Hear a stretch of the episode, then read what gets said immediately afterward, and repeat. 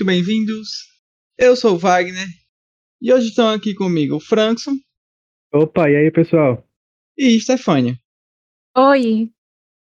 Hoje a gente vai fazer uma dinâmica um pouco diferente, já que ontem, na terça-feira, 12 de outubro, foi comemorado o Dia das Crianças. A gente resolveu então falar sobre filmes que nos marcaram quando éramos crianças e que é, guardam, né, estão em um espaço reservado no nosso coração, mas que quando, se por acaso nós viermos a ter filho, porque não dá para né, ter certeza do futuro, seriam filmes que nós gostaríamos de assistir com nossos filhos.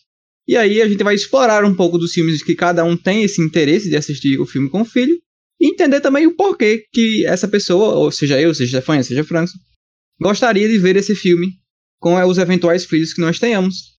Eu queria começar com Stefania. Comenta aí pra gente, Stefania, um dos filmes que você vai ver com seu filhinho com Alisson. Eita. a a intimação, tá ligado? É. O primeiro filme que eu escolhi foi Rei Leão. Rei Leão. E que ela roubou uma indicação, mas tudo bem, pá. pode- o maior, né? Aí O teve maior. certa competição. É... Rei Leão, acho que foi. Tem essa questão do, do apego sentimental que Wagner sempre fala. Foi um dos primeiros filmes que eu assisti da Disney. Se não foi o primeiro, é o que eu tenho as memórias mais vívidas de eu assistindo quando criança.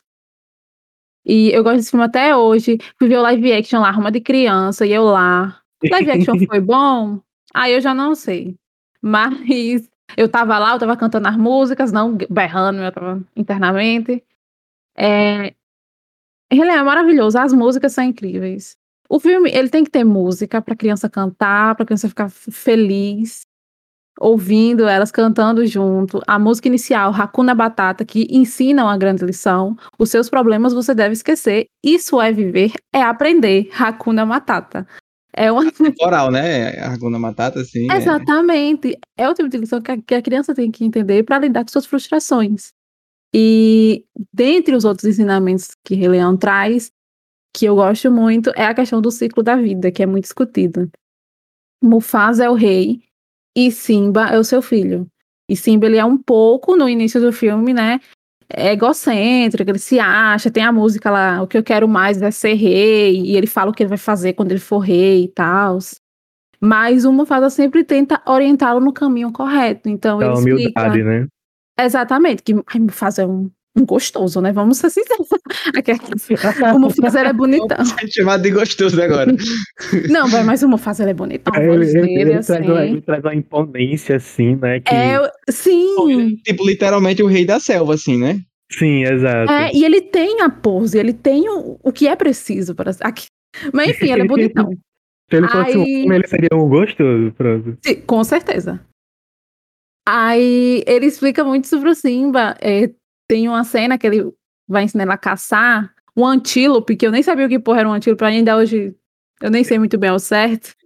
Mas ele explica que é, o respeito que tem que ter dele com os outros animais. Ele vai se alimentar do antílope agora, mas o antílope tá comendo a grama e quando eles morrem, eles são enterrados e acima deles nasce a grama que o antílope come. Então, tipo, tem todo esse ciclo que tem que se ter respeito com os outros animais, apesar, deles estarem, tipo, no, no topo da hierarquia.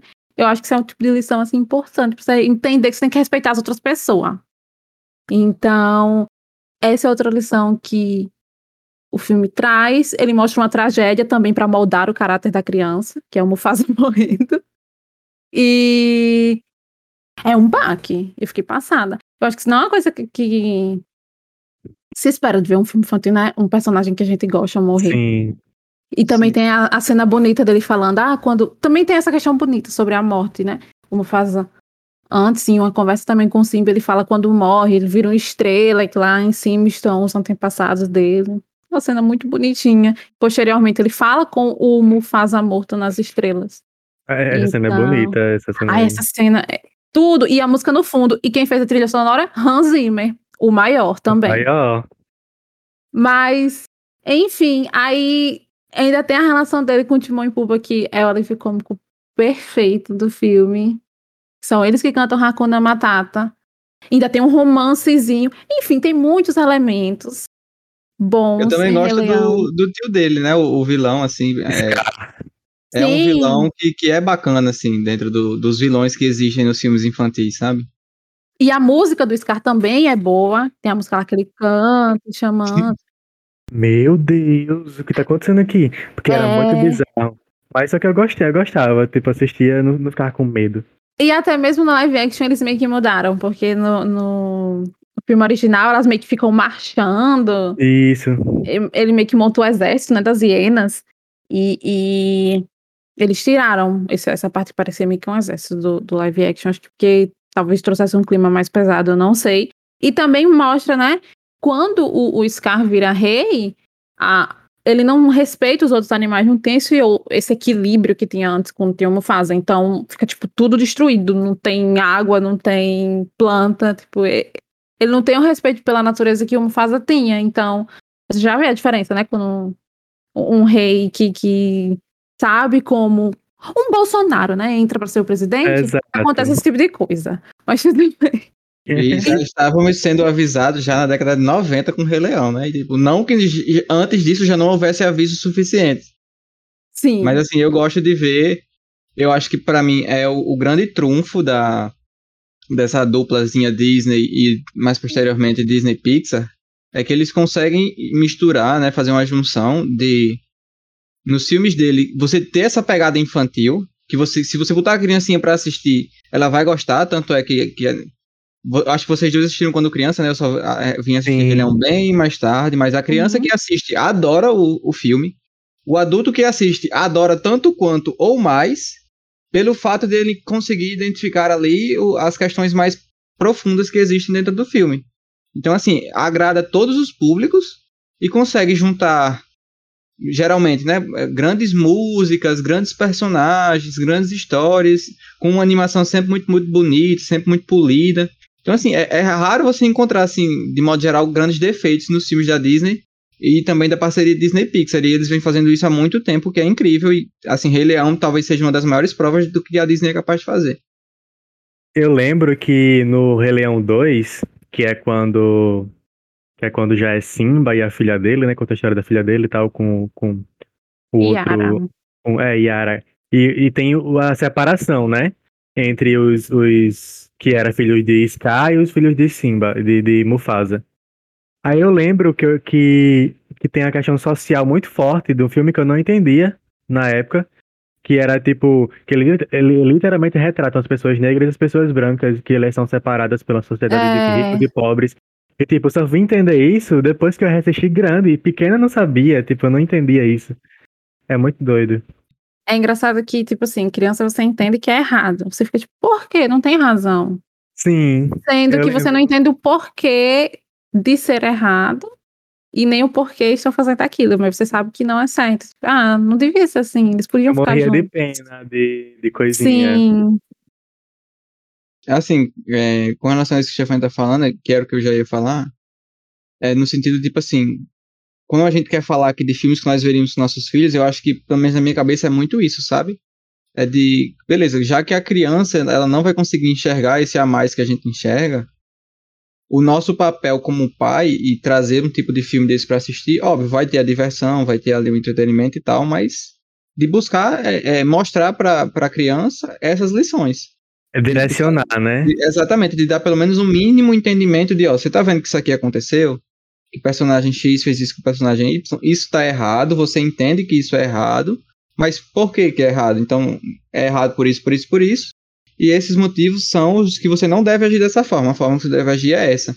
Então, nesse sentido, eu acho que são filmes muito educativos e que podem ajudar as crianças a, a, a desde cedo, se desprenderem, ou, ou não nem questão de se desprenderem, mas assim, de, de não ficarem nesses vícios de, de, de estereotipagem, esses, essas questões sociais que na nossa sociedade existem muito e que é meio que cultural, né? Acaba sendo uma coisa que vai passando de geração em geração, de pai para filho.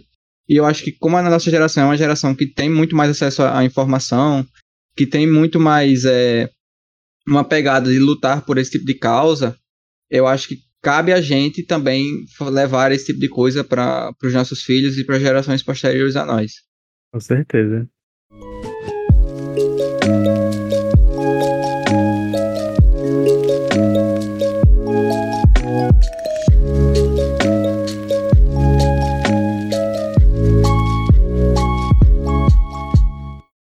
Então, eu vou é, aproveitar, na verdade, o gancho que a Stefania havia falado da questão do, do Simba ser um pouco, né, é, se achar demais ali naquele início do filme e tal, para introduzir um dos meus filmes, que é Carros, e que a gente tem nesse filme o Relâmpago McQueen sendo basicamente essa pessoa, que, ah. que se acha o rei da cocada preta, Tchau. que acha que tem que trabalhar sozinho e que ele vence as coisas sozinho e que ele não precisa de uma equipe de suporte que apoie ele.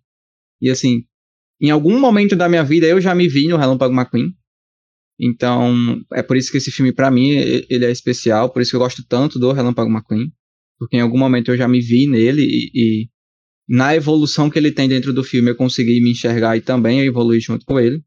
E aí, para mim, o que esse filme traz, assim, de, de, de grandes ensinamentos que eu quero passar para os meus filhos, em primeiro lugar é esse, é de que independente do quão dotado de, de habilidade você seja, porque o Relâmpago McQueen ele é um prodígio lá da, das corridas, do, né, do, automobilismo. Do, automobilismo, exatamente. Então, assim, ele era, o, ele era o primeiro estreante com chances reais de ganhar a Copa Pistão.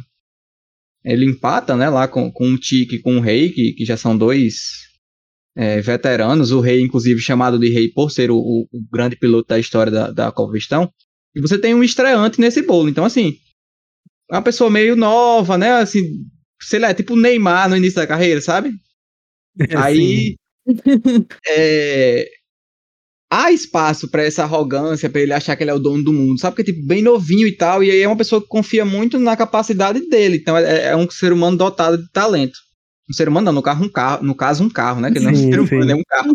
E, assim, e aí, assim, eu acho que esse ensinamento de que, por mais talentoso que você seja, que você tenha esse talento natural, é, isso não é suficiente para que você ache que você pode conseguir seja o que for sozinho. Você sempre vai precisar de outras pessoas para outras coisas. Eu acho que esse, esse entendimento para uma criança ele é muito importante. Porque pode ser que a criança seja um prodígio em alguma área, seja uma área intelectiva, ele seja um, um bom atleta, independente do que for. Mas ele entender que, que ele precisa de outras pessoas para conseguir alcançar objetivos, para é, desenvolver algum tipo de, de atividade, é algo muito importante que eu acho que é super válido ensinar isso para as crianças. A outra grande lição que eu, que eu enxergo em, em carros e que para mim é, hoje ainda na minha vida é algo que faz muito sentido, assim, é aquela parte final do filme, quando, inclusive, eu, a gente vê que, que essa história de quando você vai ficando mais velho, você vai amolecendo é muito verdade, sabe? Boy, muito real isso. Porque quando eu assisto a Carros e chega ali no final do filme, para aquela parte da última corrida, né, que eles vão disputar, tipo assim, eu me emociono muito hoje em dia assistindo aquilo. Fico besta, assim, às vezes até choro. Quando o, o, o McQueen, ele desiste da Copa Pistão, né? para empurrar o rei a ponto de dele pelo menos terminar a última corrida dele, uma vez que ele se lembrou do que tinha acontecido com, com o Doc, que, que corria, né, e acabou é, sofrendo um acidente. Treinador, né, treinador. É, é, então, é uma espécie de treinador, né, é, acaba sendo mais um mentor do, do McQueen, e vendo o que tinha acontecido com ele, ele abre mão da Copa Pistão e, e leva o Doc para para terminar a corrida, e aí, é, quando, por assim dizer, perguntado se ele tinha noção do que ele tinha acabado de fazer, ele responde: é, um carro de, de corrida é, velho e rabugento, né? Se referindo a Doc, me ensinou uma coisa: é só uma taça vazia. E aí, é, quando eu paro e, e, reflito a respeito disso, e eu vejo outras questões ligadas no esporte, por exemplo, as Olimpíadas estiveram aqui há pouco tempo, né? E a gente pôde acompanhar muitos discursos dos atletas. É que, tipo assim, que a medalha em si ela não representa tanta coisa. Óbvio, representa. Tipo assim, você quer ganhar, você quer ter a medalha. Aquela medalha, é, ela é talvez o o resultado, assim, físico de todo o trabalho que você teve. Mas o que de fato importa foi o processo. Foram os grandes anos que você passou treinando, foram todas as pessoas que te ajudaram a, a, a, a melhorar como atleta, a melhorar como pessoa. E quando ele falar que é só uma taça vazia, é porque ele entendeu isso. É porque todo aquele processo que ele teve lá em Radiator Springs, aprendendo a ser uma pessoa mais humilde, né? Entendendo que ele não é o rei da cocada preta, que o mundo não gira ao redor dele. E que uma corrida e que aquela taça, é, eles não significam tudo. Não é que se não, não existe a taça, não existe a vitória, que não, não serve de nada. Não, muito pelo contrário. O que de fato importa é o processo. E assim, hoje eu penso muito nisso para mim e é um, um, um, tipo de ensinamento que eu acho muito válido também para uma criança, para que, por exemplo, nesse tipo de situação, seja de, sei lá, estudar para uma prova de F, estudar para o Enem, ou de, de fato ser um atleta, sei lá, lutador de judô, jogador de futebol, enfim. Aqui no, no, no, nosso estado não é um estado que fomenta tanto isso, mas assim, eu pelo menos fui atleta quando criança.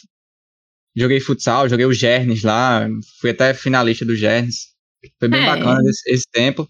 E, e você entender que, que o resultado final não significa tudo, que o processo significa muito. Então, assim, para mim, é, é, é, uma lição que eu tiro do filme e que com certeza eu quero passar para frente. Eu não sei se vocês também conseguem enxergar isso nesse filme. Sim. Inclusive, inclusive o que você falou é o que também acontece, né? Mais ou menos parecido em Rei Leão, é meio que um choque de realidade. O Simba, ele se achava muito que ele ia ser o próximo rei e que ele era dono de tudo aquilo onde o sol toca. Aí ele teve aquele choque de realidade, viver com Timão e Pumba, de perder o pai. E aí ele se toca, né? Que não é só sobre isso. Assim como Relâmpago McQueen, que vai viver nesse interiorzinho, com esse povo que vive também no interior e que não tem uma vida incrível e que não tem grandes ambições. E aí ele toma esse choque de realidade e fica um pouco mais humilde. Então, acho que tem essa certa semelhança nesse ponto entre os dois filmes. Sim. E eu gosto de ambos.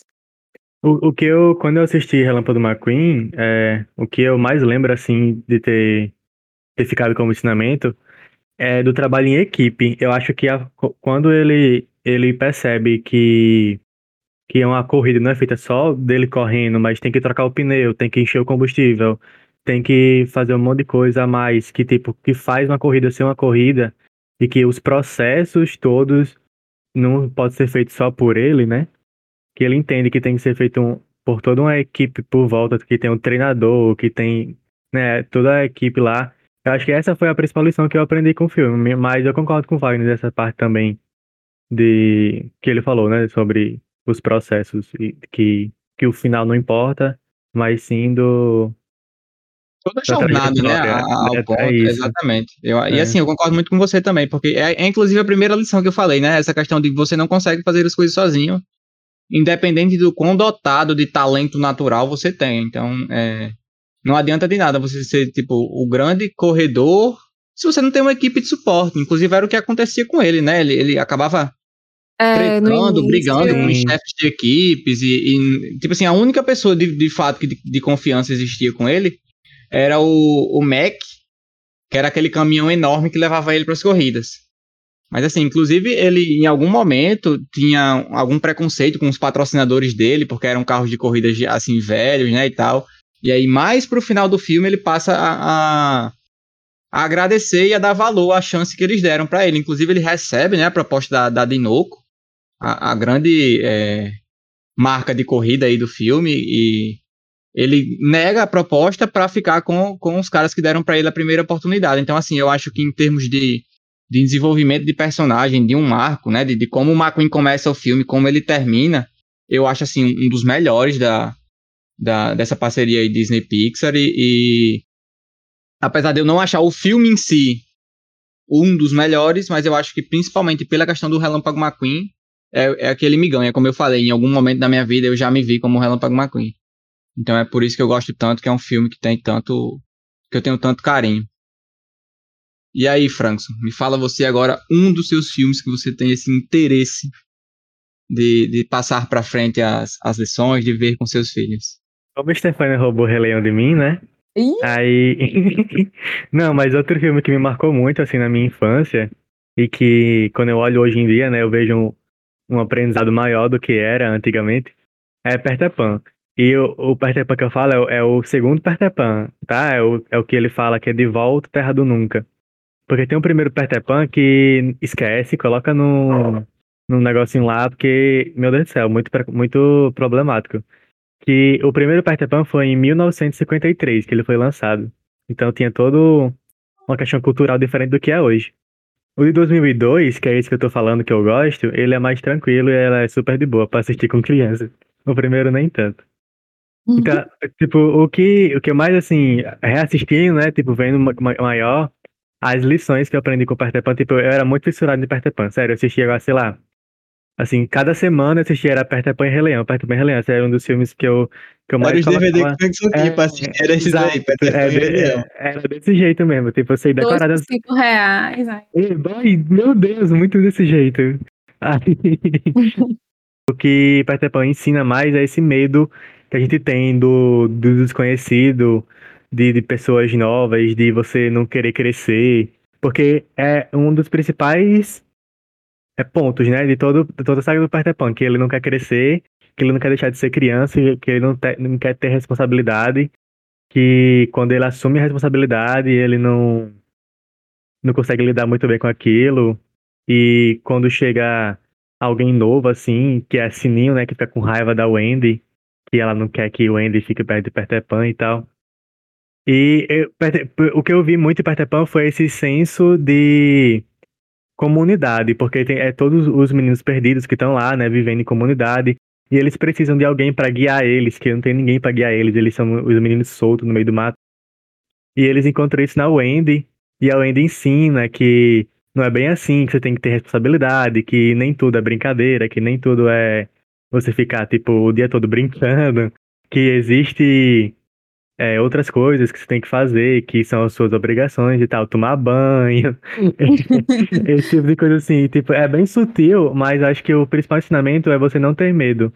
Tipo, não ter medo de. Porque Peter Pan, ele sempre fala, ele sempre enfatiza isso, né? Tem que ter fé, tem que acreditar em você mesmo pra conseguir voar, pra conseguir fazer um monte de coisa. Então tem que acreditar em você mesmo, tem que deixar o medo de lado e se atirar na, na, na vida, né? Assim, na- nas coisas. E em, relação a isso também do medo de crescer, de responsabilidades. Acho que ele ensina muito isso, o o Peter Pan. Eu com certeza já, já me, me vi, ou ainda me vejo um pouco nessa situação do, do medo das responsabilidades. Quando, quando você não tem desde cedo esse costume de, de ser responsável por alguma coisa, seja que coisa seja essa, sei lá, de lavar uma louça da sua casa quando criança, não sei. É, e você se enxerga adulto tendo que assumir responsabilidades é uma situação que te causa algum desconforto. Você se sente que nunca tá preparado, né? Justo. É E eu acho ruim que- crescer. Sim, é, teoricamente, né? Não, não- não- não sei se eu consigo dizer assim com tanta certeza. Mas é, uma questão que eu acho interessante que o Frankson comentou é como é um filme infantil, né? Então, de fato, é, trazer um filme desse e abordar isso para uma criança desde cedo, com certeza faz diferença para a vida dela. E eu acho que, e aí, como pai, aí aqui passa a ser um papo sobre a vida, né? Sim. Eu acho que, é uma boa você, desde cedo, dar responsabilidade para os seus filhos. É, é, ensinar para ele desde muito cedo que, sei lá, nem que seja uma responsabilidade burguesa, tipo assim, olha, você vai ganhar 200 reais de mesada por mês e você vai ter esse dinheiro para gastar. Tá entendendo? Sim, É, É uma- é uma- é uma- horrível. você percebe que é uma responsabilidade de burguês, que é o que a gente quer ser, né? exato. Então, assim, é, ainda que seja uma responsabilidade que pra gente não tem nada a ver, mas é uma responsabilidade, tipo, ó, esse aqui é o dinheiro que você tem. Ah, você quer comprar tal brinquedo? Então junta seu, seu dinheiro tantos meses, tá entendendo? É é mais ou menos nesse Sim. sentido que eu, que eu tô querendo dizer. E, assim, e aí existem várias opções, né, de, de responsabilidades que você pode dar, de você, sei lá, presentear a criança com, com um animalzinho e ensinar pra ela, ó, ele fez isso aqui, e já que ele fez isso aqui, agora você tem que vir e fazer isso aqui. Ah, você tem que levar ele para passear. E, e, e não sei, assim, devem existir várias opções. é, Sim, com certeza. eu pensei de cabeça, mas juntar essas coisas, realmente, é, como o Frankson falou, é uma lição que, pelo menos, ao meu ver, eu não vi esse filme ainda, né? Espero ver então. Veja o segundo, pelo amor de Deus. O primeiro não. Cancela o Que me parece bastante valiosa, sabe? E também eu acho que, que o importante é também ver que é não. Assim, você vendo uma coisa é mais fácil de você entender do que só falando, né? Vá tomar banho. Por que tem que tomar banho? Porque tem que ficar limpo. Aí a criança vê o personagem do desenho que ele acha bonitinho, que ele acha legal dizendo, aí ele se sente mais inspirado.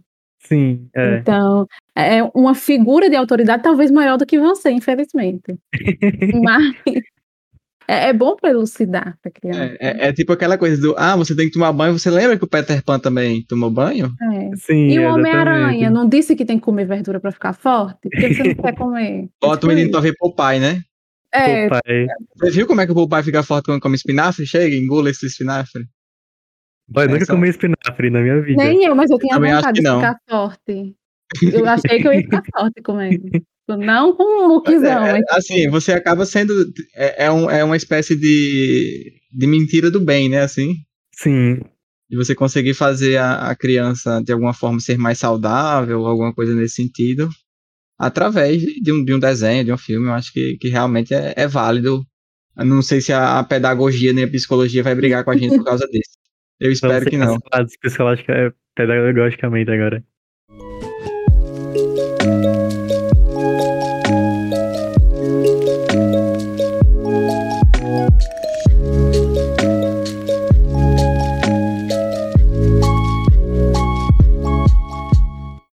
Então vamos continuando. E aí, Stefânia, conta mais um filme pra gente. a minha segunda escolha é um filme mais recente, que é Divertidamente. Eu não assisti ele criança, mas eu queria ter visto. Porque é muito interessante como o filme funciona, né? A gente vê toda a infância da Riley até ela completar mais ou menos acho que 12 anos. E aí a gente visualiza tipo, como funciona a mente da gente. Eu acho, é, não necessariamente assim, atrás de uma lição, mas é algo que atiça muito, acho que a curiosidade das crianças. Tipo, mostra como a gente sonha, que é os Sim. bonequinhos fazendo como se fosse um filme. Mostra como aquelas músicas que, tipo, aparecem do nada. Aí eu tô assim, de boa, do nada começa a tocar o, o comercial do- da Shopee na minha cabeça. Aí é o quê? É o, o bonequinho lá que jogou pra eu me lembrar naquela hora inconveniente. E até mesmo ver e entender as emoções. Tipo, eu acho que talvez seja o grande ponto. A, a, o Divertidamente mostra quais são as cinco principais emoções que a gente tem, mostra como são moldadas as nossas personalidades e a importância delas para a gente ser quem a gente é. E de um jeito muito lúdico, mostra que é, você não precisa ser feliz o tempo todo, você não precisa estar alegre o tempo inteiro. Mostra a importância da tristeza e, e a, inclusive a, a lição final do filme é mostrar que, que um momento marcante da sua vida ele não precisa ser marcado 100% de alegria. São as emoções mestre, é algo assim que tem no filme. Sim, é. Com o tempo, a gente vê que as emoções mais. é, é, as lembranças, né, as memórias que acabam moldando a Riley, elas são formadas por raiva, tristeza, alegria, por nojinho, tudo misturado. Você pode ter vários sentimentos ao mesmo tempo. Então, é um filme que eu já vi véia, mas eu amo muito, verdadeiramente. E que é importante você demonstrar isso, né? Porque tem muitas Sim. crianças que, tipo, acabam se retraindo, até adultos mesmo, tipo, não, não demonstra as coisas que sente e isso acaba prejudicando futuramente, né? E, tipo, você retrair, vai, aí eles mostram que vai lá pro mundo do esquecimento e tal. Então, É, é muito, muito legal. aí aquele, o, o- é, acho que é Bimbão, não sei, eu não lembro o nome do É o personagem. imaginário, né? É, o, o bicho imaginário dela que cai lá no, no esquecimento. Tão triste essa cena. Mas é muito fofinho, então eu gosto muito de ver isso. Não, aí é legal, né? Aquela cena que é o meme eterno, né? Já olhou pra alguém e pensou o que O passa, que na, passa na cabeça. cabeça dela? Aí tem os divertidamente dos pais, aí a gente vê, né? Tipo, ah, eu acho, eu acho fofinho. Tipo, ah, quais são os seus divertidamente? Discutir. E os divertidamente deles são tudo igual. Tipo, o dos pais, o do pai dela é tudo igual. Ele com terno, com bigodão. Já o dela é, tipo, é tudo diferente. Então acho que é porque ela ainda é criança e ainda tá É, sendo. Tá formando caráter ainda, né? É, aí, tipo, ainda, ainda é como se o divertidamente dela ainda não fosse ela, que ela ainda tá se formando. Já o do pai dela já é ele com o bigode, com a roupa que ele veste. Então é um ponto interessante. Da mãe também. É tipo, e o, a personificação da mãe são os divertidamente. E é um ponto interessante. Eu acredito que depois de, de, de alguma idade, aí eu não sei qual, deve variar para pessoa para pessoa, mas meio que você cria ali o, o sua personalidade e não vai ter muitas alterações a respeito dessa personalidade pro resto da sua vida. Aí eu acho que é nesse momento aí que os seus divertidamente se tornam você, sabe? Eu acho Mas que quando, divertidamente de franjinha. Ai, que fofo. quando, quando você é novo e você ainda tá nesse processo, aí eu acho que é isso aí mesmo, de- deles não terem uma, uma cara muito sua ainda, porque você ainda tá criando a sua cara, por assim dizer. É, mas é muito disso mesmo, tipo, é, existe uma área da psicopedagogia, né? Que Eita, fala, conhecimento. É que minha mãe é psicopedagoga, tá, bebê? Aí Tá. aprendi por, por tabela. Sim, mas, mas aí, é tipo, tem uma parte que, que fala que é sobre o, o, auto, o autoconsciência e o auto-ego. O seu autoconhecimento e o seu auto-ego. Então você co- começa a se ver como pessoa. Você consegue diferenciar que você é uma pessoa e que seu pai é outra pessoa. Eu acho, eu acho que isso aí é aquela coisa quando a gente fala, desde que eu me entendo por gente, É, exato, exato, a exatamente gente isso. usa muito essa expressão. Eu uso essa expressão direto. Tipo, desde que eu me entendo por gente que eu sou assim, ah, que é XY. É, eu, eu uso muito isso e realmente faz muito sentido. Sim, aí é, é quando você começa a formar o seu caráter, né? É, é o que o. Não, aí não sei se foi Freu, Freud, Freud que falou isso ou foi outro, enfim. Mas ele fala sobre isso, sobre quando você tem o seu alter ego, você começa a se ver como eu. Eu sou eu e você é você. E eu consigo diferenciar essas duas pessoas agora. Aí você começa a se, a se comparar com as outras pessoas e criar o seu próprio caráter. É muito doido. É, assim, só pra, pra dizer basicamente o que já disseram, eu acho que, como o Stefania falou, o, realmente o, o grande diferencial desse filme, e assim, é um filme que fala muito pra todos os públicos de verdade. Porque muita gente já de, de idade adulta não consegue lidar bem com os sentimentos, sabe? Então, é, quando você traz esse tipo de abordagem meio que, que falando e ensinando a respeito dos sentimentos, é, é super válido e eu acho que é por isso que o filme fez tanto sucesso. É, Eu não conheço ninguém que tenha assistido e não tenha gostado. É, divertidamente é, é realmente diferenciado, não à toa. O Oscar de animação de 2016 foi pra ele, né? Nossa, boy, 2016, eu girava que era mais novo. É, já, já tem algum tempo. E olha que o Oscar de 2016 são dos filmes de 2015, você tá ligado, né? Sim. Então, assim, é... filmaço, Oscar merecido e, como a Stefania falou bem, muitos ensinamentos super válidos, tanto pra gente quanto pras crianças. É, porque como eu falei, eu já vi véia, né? Então, Sim. mas eu acho que, que é um filme assim mais recente. O pessoal fala muito mais os filmes de hoje em dia, ai, os desenhos de hoje em dia. Deus, hoje em dia a gente tem coisas tão boas quanto as de antigamente, ou talvez melhores, assim. É melhores, pois é. Eu acho que assim, quando a gente entra no, no- nesse mundo Disney e Pixar, pra mim é um pouco difícil co- comparar, sabe? Porque, por exemplo, eu trouxe, né, Carros, que é um filme de 2007, teoricamente antigo, pra Stefania ele é um avô já. Ele é um. É, sim. ancião. E Os Incríveis, que é o próximo filme que eu vou falar a partir de agora, é 2005. E assim, eu não vejo eles como piores que os filmes de hoje em dia, sabe? Como um... aquele coco, como é em português? É a Viva. vida. Viva. A vida é Viva, uma a vida é uma festa. festa, ou Soul. Eu acho que, tipo, o que de fato melhorou nos anos é a qualidade. Eu- hoje a gente tem filmes ainda mais bonitos, porque esses antigos, teoricamente antigos, se eu não acho tão antigos assim, já são muito bonitos. Mas os de hoje em dia, assim, é, é, é um exagero de beleza, sabe? É coisa linda mesmo. Não. Salta aos olhos. Tanto é que, que essa questão dos, dos filmes mais antigos com os mais recentes, se você pega Rei Leão, pra muita gente, se não é a melhor animação já feita, tá entre as melhores, e é da década de 90. Então, assim, a Disney trabalha bem desde sempre. Toy Story também é da década de 90, e é uma série, né? Aí é uma saga, já não é um filme mais único que todo mundo adora. Então, é, eles trabalham bem desde sempre. É muito difícil conseguir criticar a Disney pelo que eles fazem, porque os caras são muito bons, não tem jeito. Então, aproveitando aí que eu já dei o ensejo, o meu segundo filme é Os Incríveis. Esse aqui é o meu Peter Pan de Frankson. O que eu assisti esse filme aqui quando era criança era brincadeira. Eu tinha um DVDzinho é, desses, tipo, teoricamente originais, tá ligado? É. E, inclusive vinha uma cena extra da Edna, tá ligado? Nesse, nesse, nesse DVD. Bicho, eu assisti viu? esse filme assim, à torta e à direita. Assisti muitos incríveis. Não à toa eu adoro. Se não é o. Que hoje eu acho que tem algumas outras filmes na mesma prateleira que ele, mas ele tá na primeira prateleira dos meus filmes favoritos. Eu adoro os incríveis. É um dos melhores filmes de herói que eu já assisti, pelo menos pra mim. Trilha sonora, um negócio assim. inacreditável. É, a trilha sonora desse filme é do Michael Giaccherino. O que esse cara fez nesse filme aqui é, é surreal. Mas aí entrando pro que eu acho que é a grande lição do filme, aí é uma coisa um tanto quanto particular minha, porque tipo, meio que eu fui moldado a pensar sobre isso por causa dos incríveis. Que é essa questão do especial ou do não especial, sabe? Que, que é tratada no filme.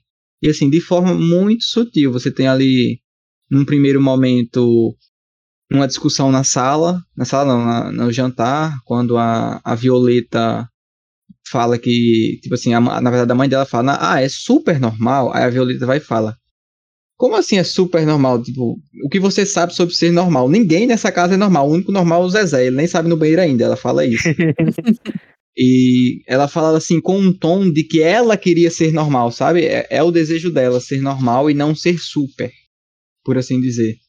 E, e é o que é tratado no filme, essa questão do, do ser super ou do não ser super. O que faz de alguém ser super, tanto é que o, Bochecha. O, vilão, que aí você pode chamar ele de bochecha, de guru incrível. Quando ele se transforma em vilão é o síndrome, inclusive eu adoro ele como, como vilão, porque é um vilão que tem motivação. É uma pessoa que conheceu o ídolo, o ídolo cagou e andou para ele, e ele agora quis meio que se vingar, né? Mostrar para ele que, que inclusive é uma das outras coisas que é tratada no filme, que não se trabalha sozinho. O Senhor Incrível mete esse louco, ah, bochecha, vai embora, vou para casa, bochecha, eu trabalho sozinho. E depois, quando ele reaparece como síndrome, ele faz o, o Senhor Incrível pagar a própria língua e dizer que ele trabalha sozinho. E, inclusive, é, como eu falei, um dos grandes ensinamentos do filme, mostrar também que não se trabalha sozinho. O Senhor Incrível só consegue se safar porque a família dele vai salvar ele, né? A, a mulher dele, a mulher elástica, vai lá salvar ele junto com os filhos e tal. Então eu acho que essa é uma questão que, que assim, é mais um, um como é que se diz? Uma percepção nossa. Não é nem que, que, que o filme trabalhe tanto essas ideias, sabe? Eu acho que ele funciona mais como filme de herói mesmo.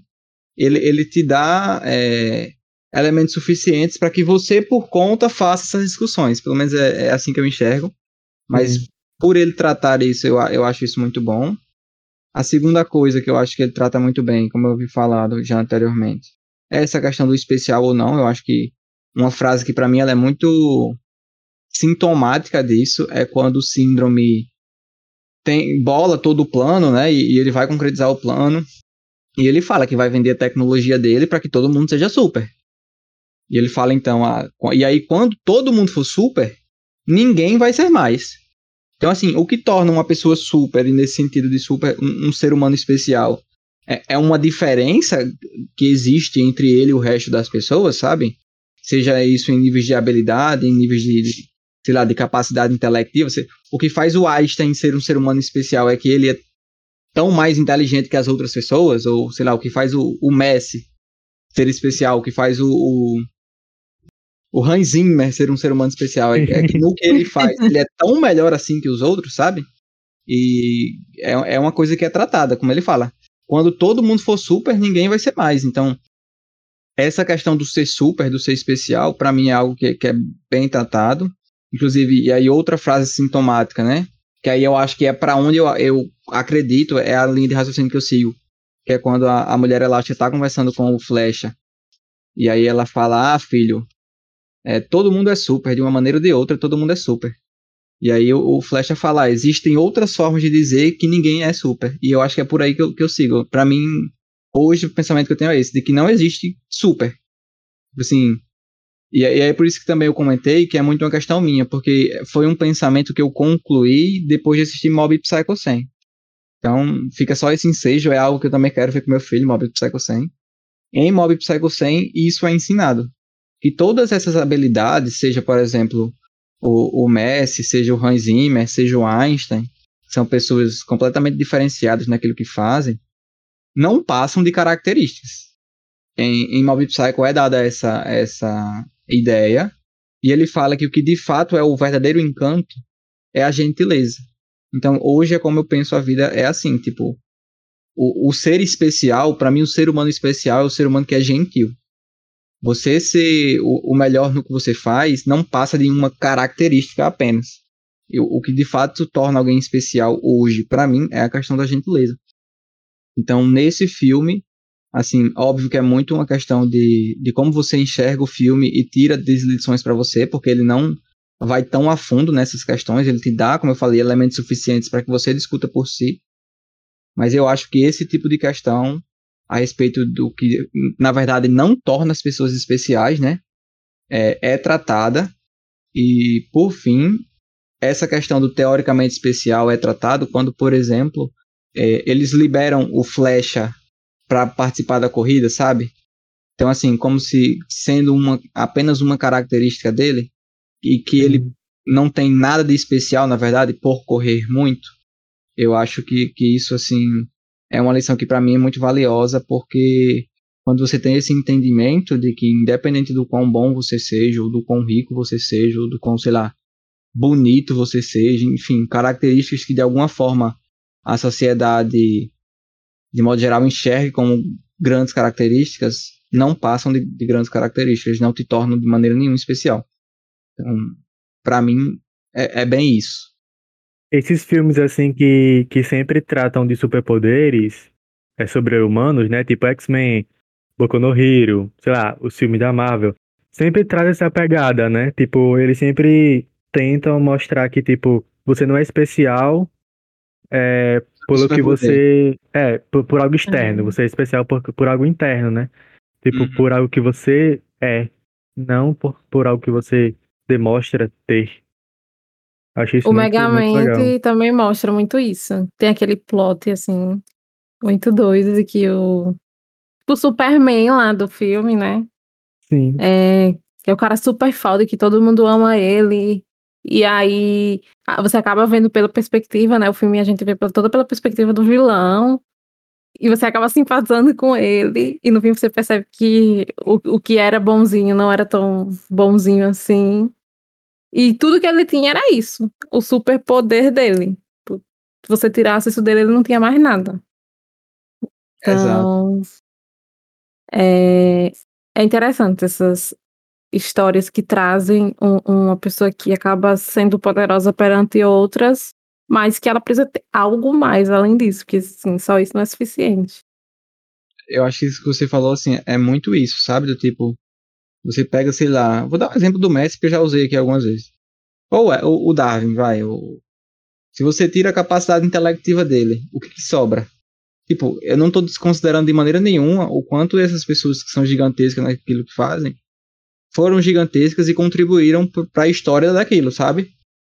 Mas assim, quando você tira essa questão peculiar dessa pessoa, essa capacidade inacreditável que ela tem de fazer aquilo que ela é boa para fazer, o que, que sobra? Se sobra um ser humano bom, beleza, aí perfeito. Você é, é, é, o, é o ápice. Além de um grande ser humano, você é um grande profissional, um grande atleta, um grande músico, um grande pintor, não sei. Mas se você se é só isso, como de vez em quando aparece, né? Tipo, tem artista que, que é, é muito. A gente acaba fazendo muito isso, né? Ah, tem que saber separar o artista da obra. É. o cara é um excelente artista, mas como pessoa gosta. É um e eu não consigo. Eu consigo até alguns, certo ponto. Alguns não dá. Eu consigo até certo ponto. Mas, tipo assim, por exemplo, se eu já gostava da pessoa e depois disso eu descobri que ela era uma bosta, eu consigo até certo ponto. Agora, se antes de eu escutar a arte dela ou, ou ver os filmes, independente do que seja, eu já sabia que era uma bosta, eu não me dou nenhum trabalho, sabe? Eu é, vou, eu vou, por aí. Desse, desse jeito mesmo. Mas é, é, é isso. Vamos então pro nosso último filmezinho, que Frankson vai trazer para a gente, para a gente discutir mais um, um pouquinho a respeito dessas obras tão maravilhosas que, que tanto fizeram parte das nossas vidas. E assim, pensando aqui agora, a gente vê o quanto a gente é moldado por aquilo que a gente assiste. E eu fico muito feliz de, de da nossa geração ter tido tanta oportunidade de ver tanta coisa boa, sabe? Sim. Por exemplo, a geração dos meus pais, eu não sei se é uma questão econômica, por exemplo. Eu acho que um rico, na década de 80, sei lá, tinha condição de assistir coisa boa. Mas meus pais eu sei que não assistiram. Então, é, assim, os meus. Bem, bem também não. exato, então eu vejo o quanto a gente é, é, é por assim dizer, sortudo abençoado, não sei, é, é privilegiado nesse sentido, sabe? E os nossos filhos provavelmente ainda serão mais do que a gente, né? É, Com meu filho, com. Netflix, com. Ah, racha dinheiro, viu, pra essas crianças. Não, a, a gente tinha que esperar o horário pra assistir a sessão da tarde. Tipo, ah, Sim. três horas ali vai passar filme, não sei que hora vai passar filme. Eles abrem o YouTube e tem tudo ali pra eles. Né, Se estudasse de manhã, a TV Globinho ficava com Deus. Né? Pois é, pode crer. Pode crer. E hoje em dia nem tem mais isso, mas tipo assim, é como o Stefania falou. Muitos streamings, no final das contas, até com preço acessível, tipo assim, eu tiro por minha priminha, que é, que eu digo prima porque ela é filha do meu primo, né? É, chama de prima de segundo grau, né? É. É. Boy, a bicha novinha assim, é o telefone na cara o dia todinho. É desse jeito Assistindo, mesmo. tá ligado? Eu não acho isso correto, mas quem sou eu pra me, me enfiar na educação do filho dos outros? Mas, tipo assim, só pra é, exemplificar, né? Que assim, a capacidade que as crianças têm hoje em dia de assistir as coisas, de consumir conteúdo é um negócio assustador. Demais, vai. Demais.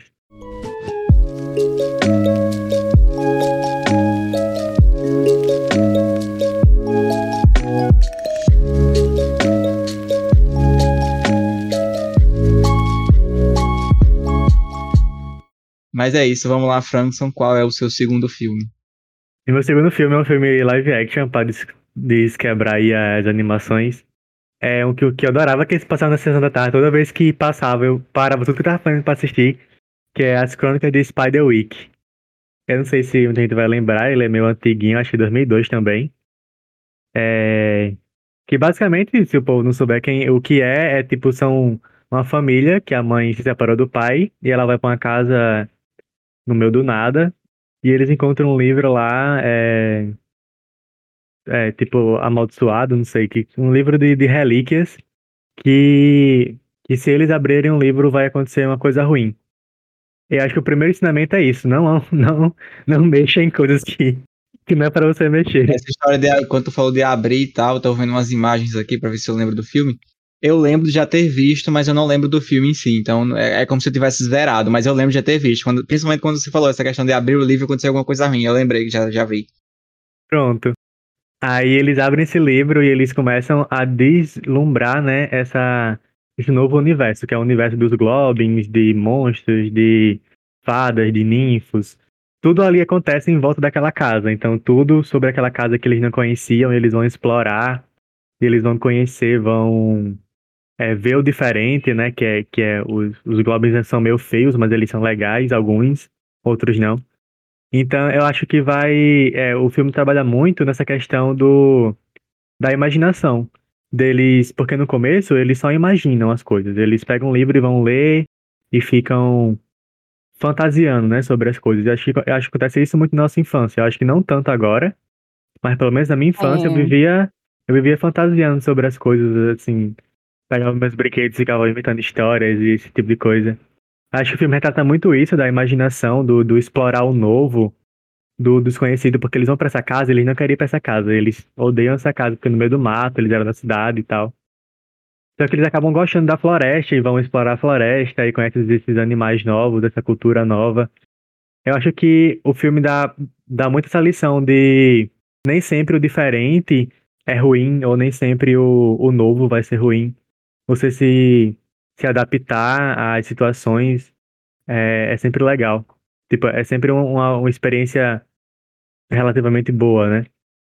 E também tem a questão do, das pessoas, tipo, que é, os bonequinhos lá é tudo feinho, mas eles não é, não é porque que é feio que, que ele tem que ser mal, né? Que nem sempre as aparências não importam tanto assim.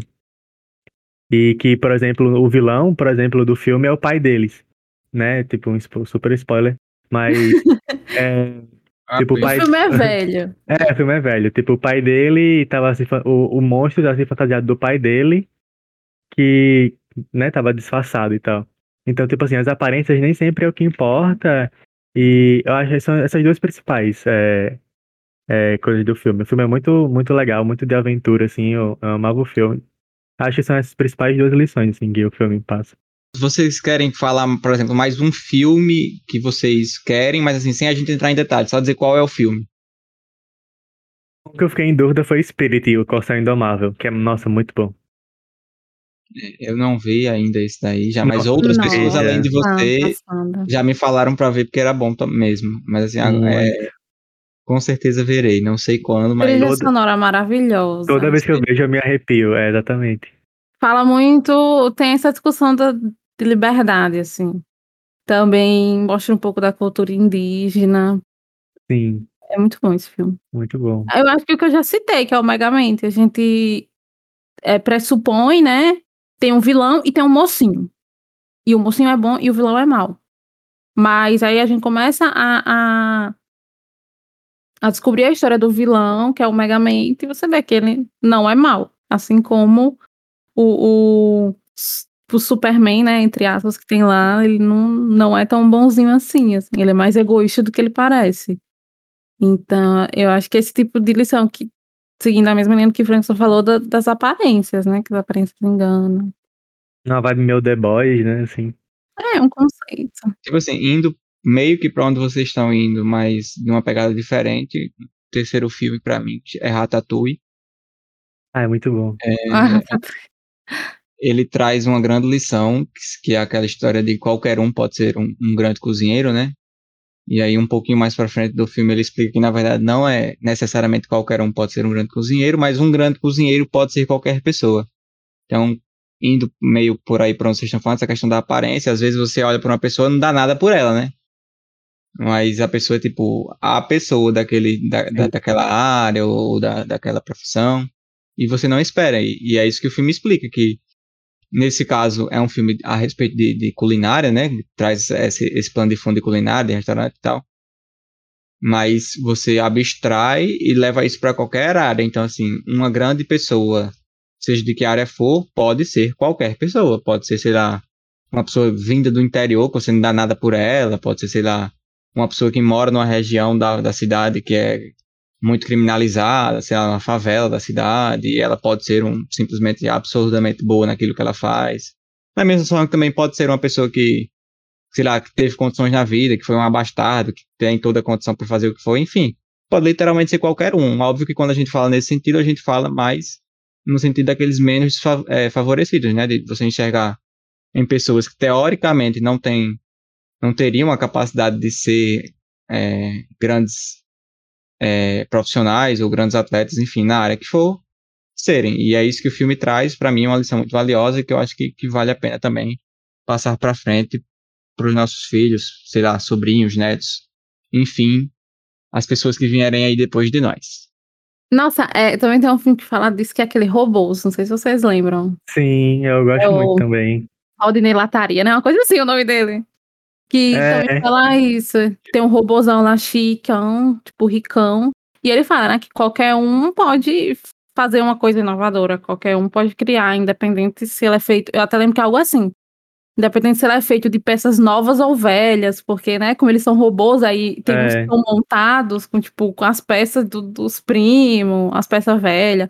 Eu lembro até que o personagem principal tem uma época que ele é montado até com as peças, assim, femininas, né, entre aspas, assim, de É, robô. sim. Porque ele é pobre, não tem condição. Mas ele se apega muito a essa frase que esse cara fala pra ele conquistar o, tipo, o que ele quiser. Então ele acredita que ele pode ser da onde ele veio, pobre, que, que pegou a roupa das primas. Mas que ele tem capacidade, ele pode sim conquistar o que ele quiser. Que ele pode sonhar quão grande ele quiser. Uma pegada bem shounen, assim, né? De tipo, Sim, É. pelo fruto do seu esforço e de treinamento, você conseguir se tornar aquilo que você quer. O show nem do. Não sei se é da Disney, o, o roboso. É, não, Mas- acho que não. O shounen ocidental, assim, né? É, sobre isso.